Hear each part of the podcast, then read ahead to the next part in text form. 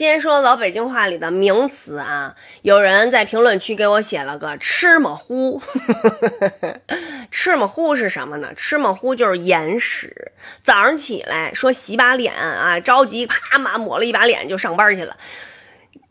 这这这同事就说：“哎呦，你看这看你吃么呼还没洗干净呢，你就来上班来了？哎呦，真恶心啊！这这带着眼屎就来了。”姨子，好几个人给我写姨子，姨子问我是什么，知不知道？我当然知道了，姨子是小姨子，不是小姨子，是肥皂。还有人叫什么香姨子啊？我在那天在书上看见的，我倒没这么说过。香皂就香皂，可能我小时候已经不说不怎么说姨子了，我们就已经说香皂了。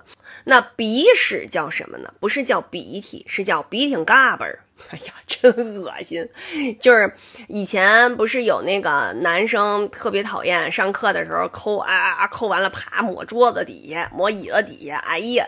有时候换位子嘛，不是那个两个组什么换位子，老师说，哎，这礼拜换座位，换座位，啪往那儿一坐，手往桌子底下或者椅子底下一一一一摸的时候，真的有，我跟你们说，唾沫星子，哎呀，就是喷出来的那个，就是说话的时候啪啪啪喷出来那个那个那个啊，就叫唾沫星子。